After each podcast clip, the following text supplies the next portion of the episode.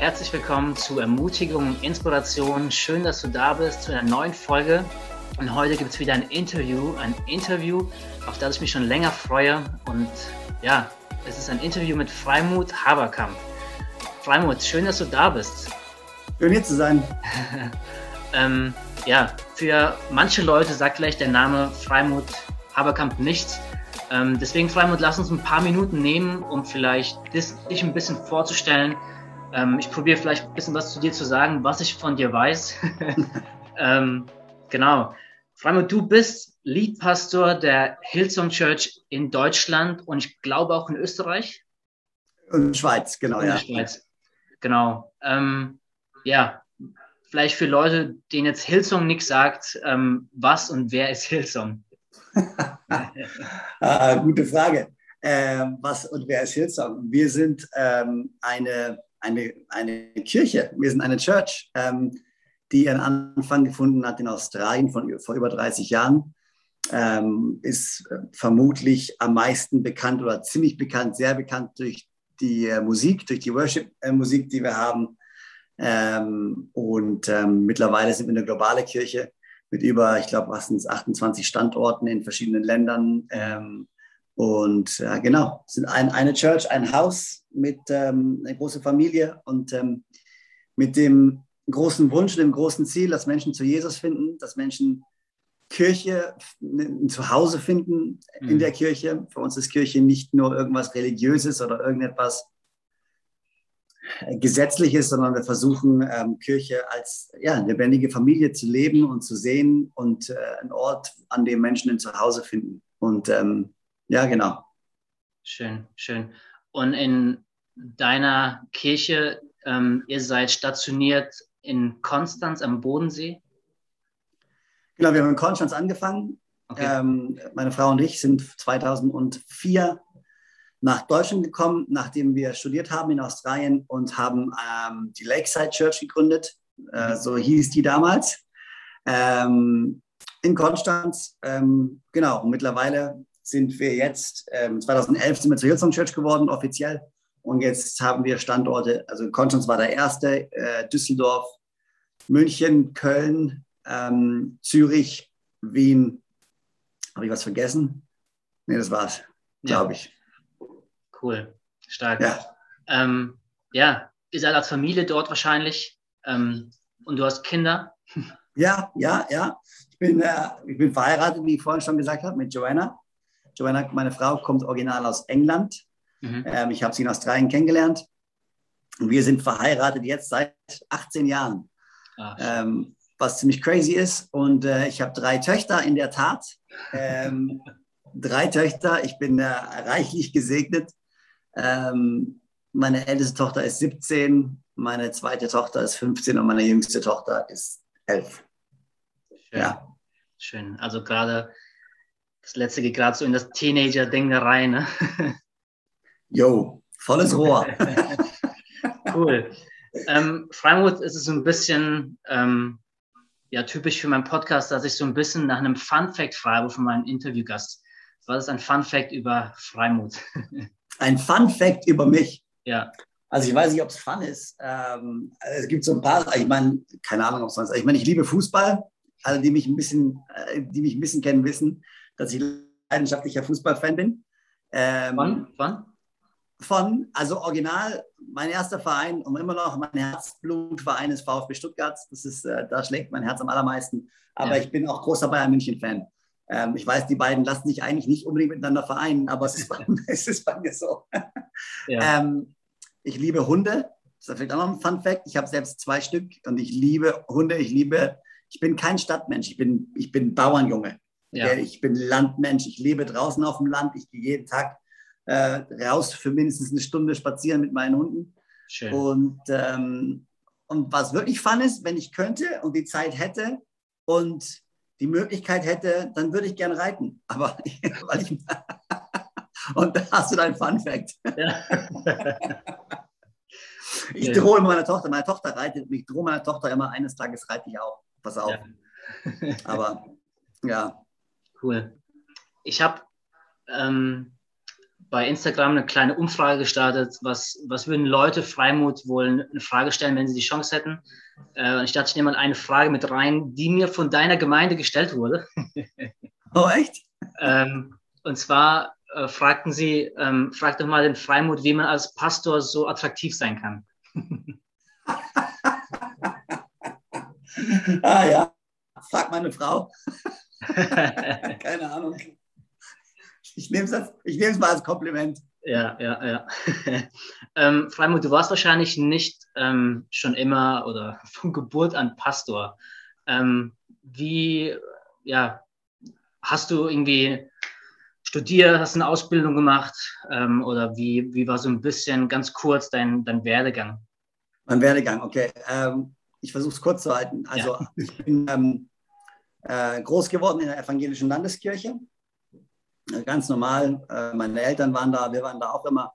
Ich habe immer an Gott geglaubt eigentlich. Das war für mich eigentlich nie eine Frage, ob es Gott gibt oder nicht. Ja. Die Frage hat sich mir eigentlich nie so wirklich gestellt, weil ich habe mir die Welt angeschaut. Ich habe mir alles angeschaut, was hier so ist. Und für mich war das immer absolut klar, dass es einen Gott geben muss. Hat für mich immer Sinn gegeben. Ähm, ich hatte keine persönliche Beziehung mit diesem Gott im Sinne von, Jesus und Nachfolge und alles, das war für mich, für mich war Kirche eher Tradition und was, was ich mache und ich habe das nie in Frage gestellt. Und dann habe ich, als ich 18 Jahre alt war, war ich auf einer Jugendfreizeit in England, Soul Survivor. Ähm, Mike Privacci, Matt Redman sagt vielleicht einigen Leuten was. Ähm, und dort habe ich mich dann wirklich äh, für Jesus entschieden. Und dann wurde der Glaube für mich nicht nur was, was ich so gemacht habe nebenbei, so ein Hobby, wie so manche gehen halt in Fußballvereinen, manche haben halt ihre sozialen Kontakte so in der Kirche, so war das halt bei mir dann wurde es halt zu einer ernsthaften Angelegenheit. Ich hatte damals eine, äh, eine Ausbildung gemacht, wo ich war mitten in meiner Ausbildung zum Klavier- und Cembalo-Bauer. Das ist mein Beruf, den ich gelernt habe. Ich bin ein gelernter Klavierbauer. Wow. Ähm, und habe die, die, Ausbildung auch beendet, fertig gemacht uh, und habe mich dann aber entschieden, ähm, weil ich immer schon mit Musik unterwegs war ähm, und dann in meiner Kirche auch viel Musik gemacht habe, habe Orgel gespielt, habe einen, einen Jugendchor geleitet hab, und Musik war immer schon groß für mich. Ähm, und dann hat mein Freund mir erzählt, ich sollte doch ans Hillsong College gehen, da kann ich Theologie studieren und Musik studieren, da kann ich Lobpreisleiter werden. Und da war für mich so, oh, ich will Lobpreisleiter werden. Das wäre doch super. Ich wusste nicht genau, was das heißt. Ich wusste auch gar nicht genau, wo man dann einen Job kriegt, weil ich war ja immer noch in der Landeskirche und da werden keine Lobpreisleiter angestellt. Von daher war das für mich so ein bisschen so, okay, crazy. Aber ich mag das. Ähm, ja, und dann bin ich nach Australien gegangen, habe Musik studiert und als ich dann dort war, oder kam mir ziemlich schnell die Leidenschaft dann ähm, oder die Sehnsucht danach, so eine Kirche, wie ich sie dort erlebt habe, auch in Deutschland aufzubauen. Ich, hatte, ich, hatte, ich, ich kannte keine Kirche. Es gab sie bestimmt auch ähm, schon damals, lebendige Kirchen. Wahrscheinlich nicht so viele, wie es heute gibt, aber es gab es bestimmt auch, nur ich kannte keine. Ich will, dass meine Freunde in Deutschland auch so eine Gemeinde haben, wie ich sie in Australien erlebt habe. Mhm. Ähm, ein Ort, wo sie kommen können, wo sie wachsen können, wo sie ihr Potenzial entfalten können, wo sie zu all dem werden können, können zu dem Gott sie berufen hat. Und gleichzeitig wollte ich eine Kirche bauen, die vielleicht ein bisschen das Mindset von Menschen verändert, mhm. ähm, wer Gott ist und wer Kirche ist und was Glauben wirklich heißt. Und so sind wir dann zurückgekommen 2004 äh, und haben dann ähm, diese Gemeinde gestartet. Ja. Ja, stark. Seitdem bist du voll im in dem drin. Seitdem bin ich voll unterwegs, ja. Seitdem ja. bin ich Pastor. Äh, seitdem bin ich, die ersten drei Jahre habe ich ja äh, noch nebenher gearbeitet, ähm, weil wir von null die Gemeinde gegründet haben. Ja. Und äh, nach drei Jahren ähm, wurde ich dann angestellt. Und ähm, seitdem bin ich Pastor, ähm, arbeite mit, wir sind Teil vom BFP, mhm. äh, Bund Freiheitlicher Pfingstgemeinden, ähm, arbeite dort auch im Vorstand mit, bin da mit unterwegs, äh, versuche da auch zu gestalten und Kirchen zu ermutigen, andere Leiter zu ermutigen, zu bauen, zu stärken. Und ähm, mein Traum ist es einfach, gesunde Kirchengemeinden überall zu sehen. Ja. Im gesamten, ganz Europa, aber für mich ganz speziell so im deutschsprachigen Raum ist für mich so der Ort, wo ich sage, okay, da wünsche ich mir, dass wir so viele dynamische, junge, starke Gemeinden haben wie niemals zuvor. Das ist ja. mein Traum. Ja, cool. Sehr gut. Ähm, mein Podcast ist so ein bisschen mein Wunsch ist, dass wenn die Leute ihr Handy oder was auch immer auf die Seite legen, dass sie sagen, wow, ich bin so inspiriert, ähm, das und das jetzt anders zu machen oder daran zu gehen oder an mir zu arbeiten oder wie auch immer. Ähm, und da habe ich neulich eine Predigt von dir gehört, die ist, glaube ich, schon fast ein Jahr alt. Ähm, da hattest du erzählt, dass du in einem Urlaub ein Buch von deiner Tochter gelesen hattest. Äh, ein Buch von Admiral McRaven, Make Your Bed. und da sprachst du in der Predigt davon, dass ähm, du dieses Buch gelesen hattest, irgendwie zehn Punkte an sich arbeiten kann, aber auch äh, wie man eventuell auch die Welt verändern könnte. Äh, und ja. dieses Buch dich so inspiriert hatte, obwohl das alles Punkte waren, die du bereits schon kanntest oder teilweise auch schon selbst über gepredigt hattest. Ähm, und ich fand es echt interessant, dass etwas, was du schon kanntest und schon mal gehört hattest, selbst über gesprochen hattest, dich trotzdem so inspiriert hatte. Ähm, genau, was war das für ein Moment und warum würdest du sagen, dass Inspiration so wichtig ist und nie aufhören sollte? Wow, ähm, ich glaube, da muss ich die Frage stellen, was, ähm, was inspiriert Menschen oder was, ist, was, ist, was inspiriert am meisten? Und ich glaube, und das war wahrscheinlich auch der Grund, warum ich wieder inspiriert wurde in dem Moment.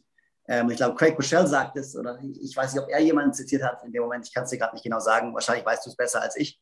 Ähm, aber er sagt diesen einen Satz, und den glaube ich, der es war, inspirierte Menschen inspirieren Menschen. Mhm. Ähm, wenn man jemanden sieht, der inspiriert ist, wenn man jemanden sieht, der on fire für etwas ist, wenn man jemanden sieht, der leidenschaftlich für was lebt, dann spricht es etwas an in einem selber. Und man mhm. selbst will leidenschaftlich leben. Ich glaube, wir sind dazu berufen, leidenschaftlich zu leben. Ähm, Gott hat uns das Leben eingehaucht und will uns Leben im Überfluss geben. Das bedeutet nicht, dass wir keine Herausforderungen haben. Das bedeutet nicht, dass wir nicht mal durch Wüstenzeiten durchgehen. Das bedeutet nicht, dass wir niemals Kämpfe haben werden. Mhm. Ähm, aber dieses Leben, was wir leben können, ist ähm, der Plan, den Gott für uns hat, ist ein erfülltes, leidenschaftliches Leben. Paulus spricht davon, dass wir die Flamme in uns entfachen sollen, ja. äh, die Glut anhauchen sollen, dass sie in, in, zu einer riesigen Flamme wird. Mhm. Und ich glaube einfach, dass Gott uns ein Leben geschenkt hat, wie ich gesagt habe, nicht unbedingt eins, was unbedingt immer einfach sein muss. Auch mhm. keins, was auf Oberflächlichkeiten oder positiven Denken ähm, ähm, beruht, sondern ein Leben in Fülle, heißt für mich zu ergreifen in ihrer ganzen Fülle die guten Seiten des Lebens, aber auch zu ergreifen die schlechten Seiten des Lebens. Mhm. Und wenn man diese beide Extreme erfasst, dann kann man, glaube ich, die gesamte Fülle von Gott verstehen. Und man kann Gott finden in den guten Momenten und man kann Gott finden in den schweren Momenten und mhm. meistens sogar eher in den schweren Momenten. ähm, und ja, und ich glaube, deswegen ist es wichtig, inspiriert zu werden. Und ich glaube, es gibt so viele Dinge, die man schon mal gehört hat aber wenn ein inspirierter Mensch dir sie nochmal wiedergibt, dann inspirieren sie dich wieder erneut. Ähm, ja. Und das, ähm, das liebe ich, ja. Ja, ja.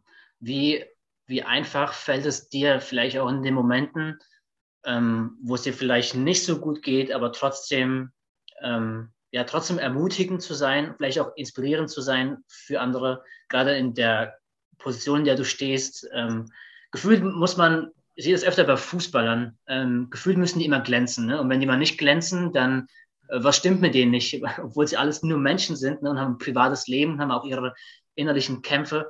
Wie gehst du damit um, wenn du in solchen Lebensphasen bist, aber irgendwie trotzdem Gas geben musst? So?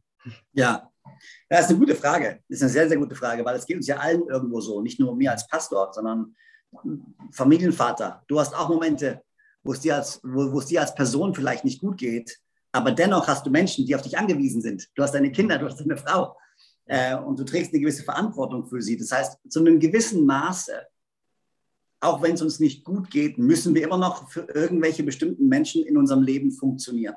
Ja. Das ist jetzt, also funktionieren mal so aus. Das ist nicht, nicht nur jetzt für mich, sondern für dich, für die meisten Menschen da draußen ist es einfach so. Und ich glaube, ähm, dieses funktionieren zu müssen, ähm, dieses weitermachen zu müssen, ist nichts prinzipiell erstmal nichts Schlechtes weil es uns ein Stück weit dazu, dazu zwingt oder ein Stück weit uns dazu bringt, nicht gleich aufzugeben, sondern gewisse ja. Dinge in unserem Leben aufrechtzuerhalten.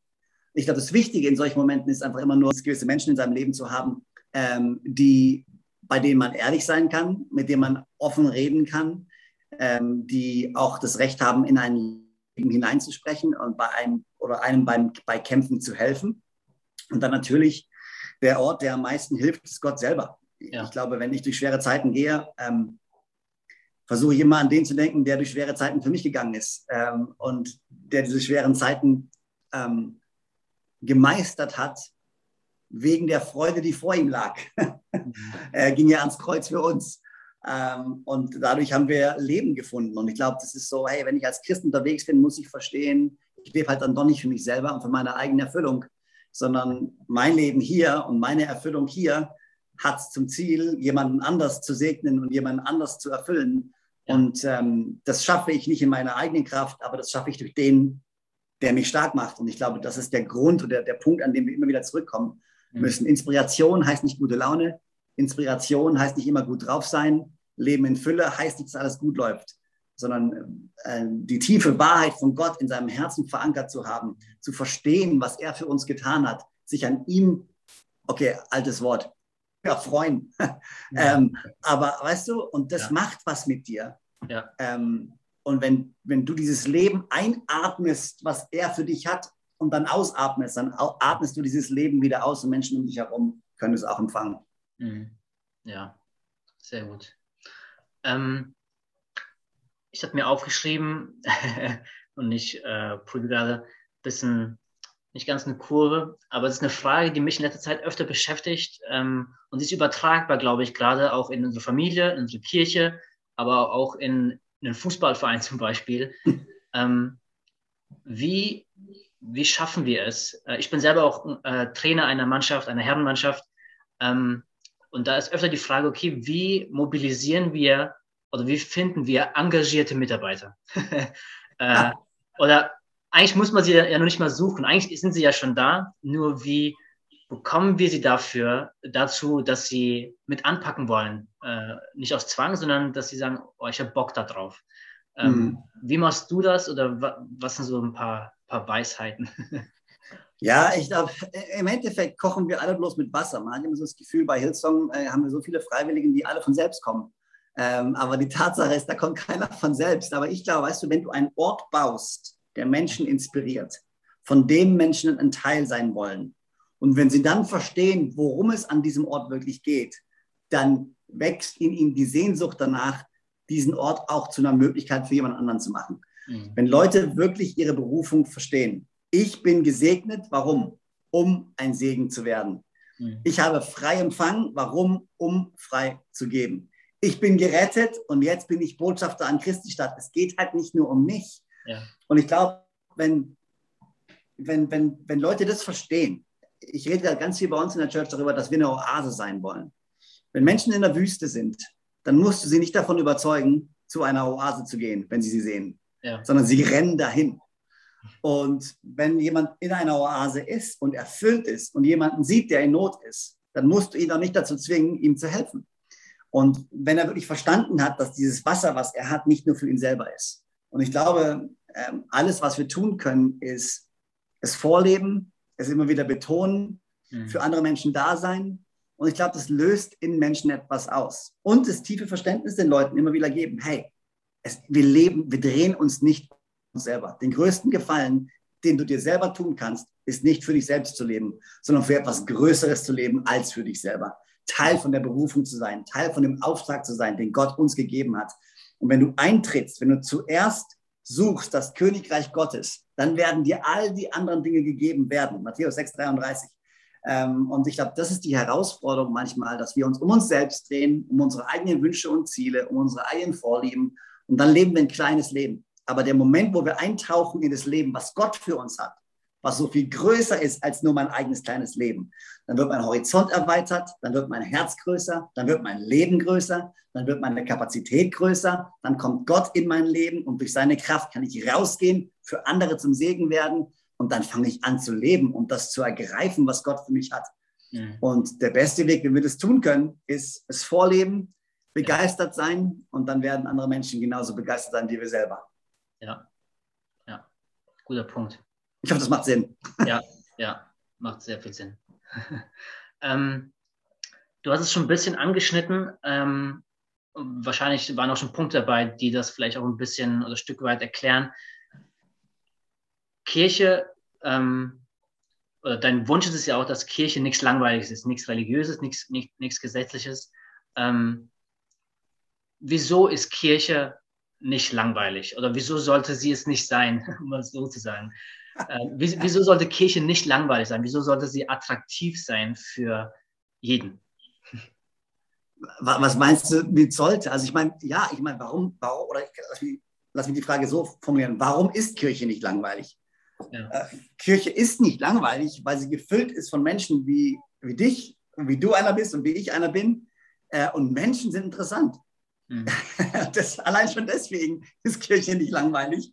Es ist ein Ort, wo Leute aufeinandertreffen von jeder, jeder verschiedene Background, verschiedene Karrieren, verschiedener Status, verschiedene Herkunft, was auch immer. Aber wir alle sind vereint in demselben Glauben an Jesus Christus. Das heißt, du hast einen, du hast einen wilden Mix von Leuten aus den unterschiedlichsten Backgrounds, die jetzt zusammenkommen. Mhm. Allein das macht Kirche schon super interessant. Ja.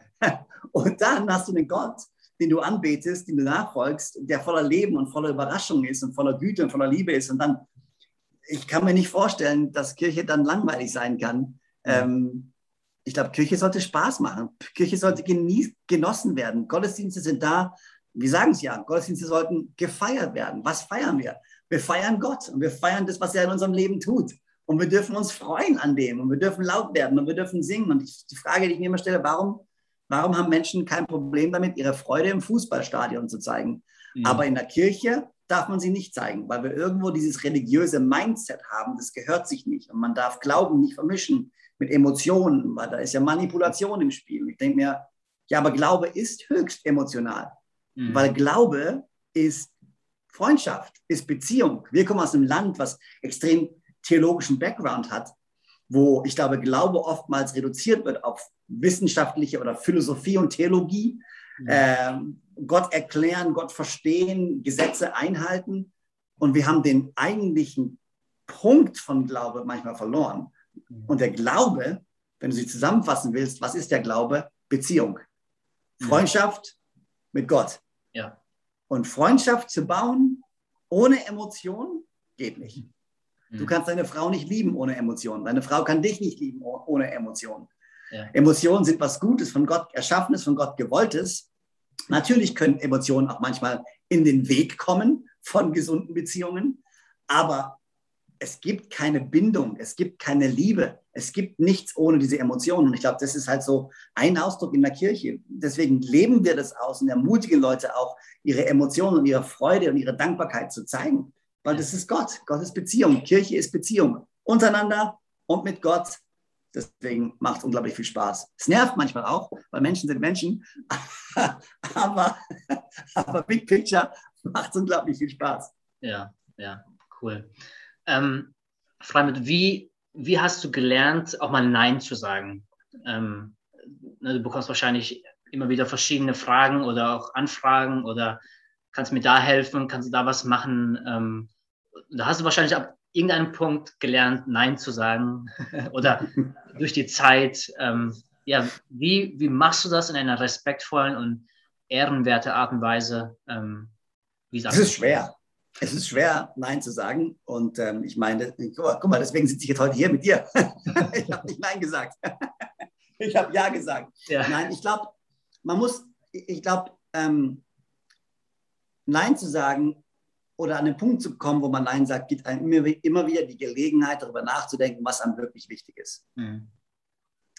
Ähm, weil in dem Moment, wo ich nicht Nein sage, und den Satz hast du auch bestimmt schon mal gehört, in dem Moment, wo ich Ja sage zu etwas, sage ich automatisch Nein zu etwas anderem. Mhm. Kennst du bestimmt, schon mal gehört. Ja. Und für mich habe ich aber festgestellt, über die La im Laufe der Jahre, ähm, ich habe mir immer wieder die Frage gestellt, was ist mir wirklich wichtig? Mhm. Ich habe halt nur so viel Kapazität. Ja. Ich habe halt nur so viel Zeit. Ich habe halt nur so viel Energie. Mhm. Und ich muss mich immer wieder entscheiden und hinterfragen, was sind die wichtigen Dinge in meinem Leben, die, wo ich keine Kompromisse eingeben eingehen möchte. Und ja. das sind die großen Steine in meiner Woche, die großen Steine in meinem Leben. Die fülle ich zuerst rein. Und wenn dann noch Platz übrig ist für was anderes, dann kann ich auch mal kleine Kieselsteine reinfügen und mal hier und da was schauen, wo ich denke, das macht Sinn, da kann ich für jemanden zum Segen werden, da kann ich helfen oder was auch immer. Aber ansonsten versuche ich eigentlich, mich immer wieder daran zu erinnern, okay, wer bin ich? Was macht mich aus? Wer will ich sein? Äh, und dann versuche ich dementsprechend die Entscheidungen zu treffen. Ja. Ja, ja. cool.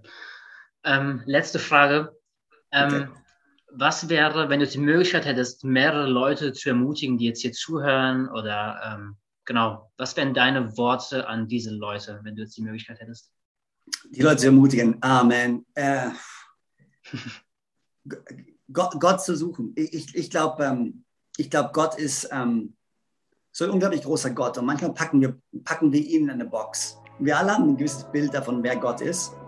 Und ich glaube, uns allen tut es gut, immer wieder auszubrechen und es Gott zu erlauben, ähm, durch Gespräche mit anderen Leuten, durch Bücher, die wir lesen, durch Predigten, die wir hören, durch Austausch mit ihm, durch ja. Bibellesen, immer wieder auszubrechen aus dem, von was wir denken, wer Gott ist. Und da will ich jeden Einzelnen ermutigen, der jetzt gerade auch zuhört, zu sagen, okay, lass mich auf eine Entdeckungsreise gehen und ich will, dass Gott mich überrascht. Überrascht damit, wie gut er ist, überrascht damit, wie, groß er ist, den Plan, den er für mich hat. Und eben, folge Gott nach, lass dich überraschen von ihm und versuche dein Bild regelmäßig zu vergrößern und zu erneuern. Stell kritische Fragen, stell gute Fragen. Mhm. Und ich glaube, wenn, wenn man das tut, dann, äh, dann kann man, glaube ich, anfangen, wirklich diese Fülle zu ergreifen, die er für uns hat. Ja, ja. ja. Ich glaube, das ist eine gute Ermutigung. Ja, glaubst du? Ja, ja. Schneidest du, schneidest du nicht raus? Nee, ich glaube, das, das lasse ich da. okay. ja, ja. habe ich ja gerade mal nur Glück gehabt. Sehr gut. Freimut, wir sind am Ende. Ähm, vielen Dank für deine Zeit. Ähm, Sehr gerne. Vielen Dank für deine Worte und ja, so gut. Ich freue mich und ich sage allen Zuhörern, die gerade da dabei sind oder vielleicht in Zukunft das hören werden, auch danke für eure Zeit, danke für 30 Minuten, die ihr euch genommen habt. Ähm, so gut, lasst euch durchs Herz gehen und ähm, ja, seid ermutigt und inspiriert. Wir sehen uns beim nächsten Mal. Ciao, ciao.